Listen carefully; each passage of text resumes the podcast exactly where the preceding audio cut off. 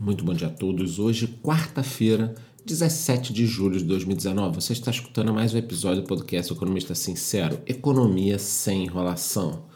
Bom, e a Argentina registrou aí uma inflação de 2,7% em junho. No acumulado do ano já são 22,4%. O governo tinha uma previsão aí de 23% para o ano, ou seja, já estamos em julho e a previsão está estourada, né? já passou aí dos 22%. Para o Fundo Monetário Internacional, o FMI, a inflação deve bater os 40% esse ano. Para quem não lembra, no passado a inflação foi em 47%, e essa é uma grande lição para o Brasil, já que o presidente Macri pegou o país, né, a Argentina, numa grave crise deixada pela família Kirchner e decidiu fazer as reformas aos poucos. Não, vamos implantar as reformas, melhorar uma coisa aqui, melhorar uma coisa aqui. De forma branda, a gente vai conseguir consertar o país e deu no que deu. É por isso que precisamos passar a reforma da Previdência e logo após fazer uma saraivada de reformas. Nos Estados Unidos, as vendas no varejo superaram as expectativas em junho, avançaram 3,4 em relação a junho do ano passado, e pensar que há poucos anos falavam que Trump ia destruir, né, ia arrasar a economia americana. Quando na realidade o país nunca esteve tão bem, tá?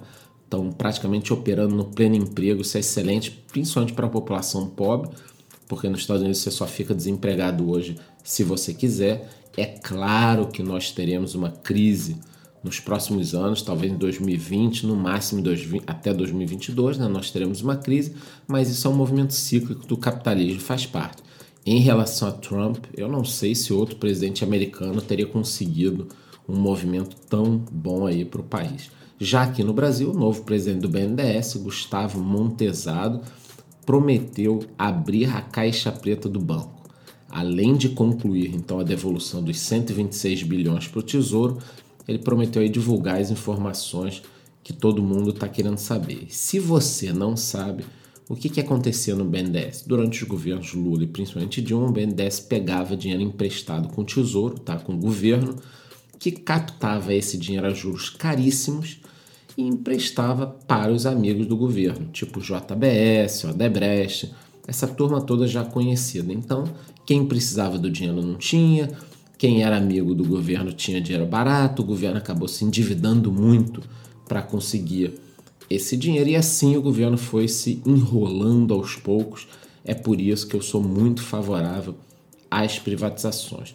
E uma coisa importante que eu tenho também falado sobre a votação da reforma da Previdência aqui é em relação à Câmara dos Deputados. Né? Eu venho falando da votação em primeiro turno, segundo turno, e algumas pessoas estão em dúvida do seguinte: acabando isso, tá tudo certo? E infelizmente a resposta é não.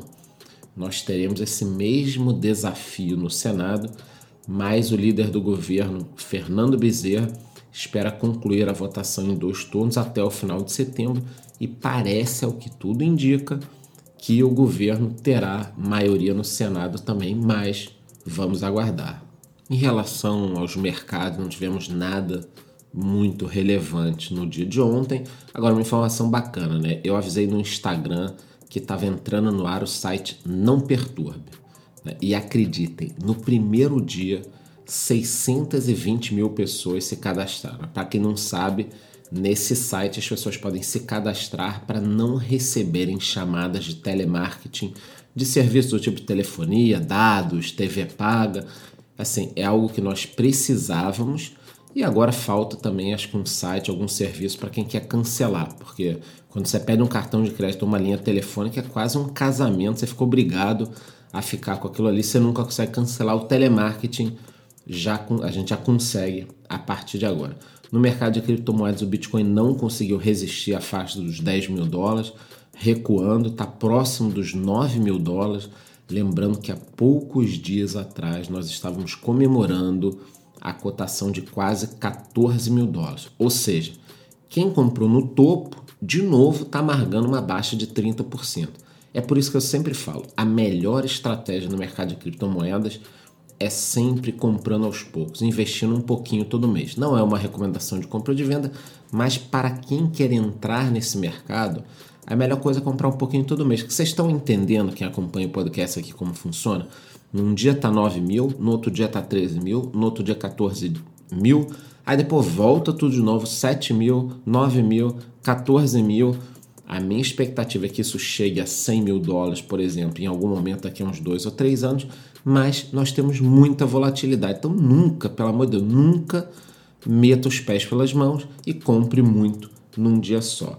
E para a gente finalizar aqui, o ministro Paulo Guedes afirmou que tem números preliminares que mostram uma ligeira virada na economia, tá? Eu confio plenamente no Paulo Guedes, tá? Eu falo isso sempre que diariamente com vocês. Eu confio no Paulo Guedes, eu confio que a economia brasileira vá decolar, mas a verdade é uma só, tá? E eu não quero desanimar ninguém e continuo otimista. Mas é o seguinte, tá tudo parado. As vendas estão paradas, os serviços estão parados, imóveis estão parados. Eu converso com lojistas, converso com empresários. A coisa ainda está muito, muito, muito feia. O governo, inclusive, deve liberar 50 bilhões do FGTS do PIS, né? mais de 50 bilhões. Nós teremos o choque do gás também, que vai derrubar o preço da energia. Mas o Brasil é um paciente agonizando. E nós não podemos arriscar.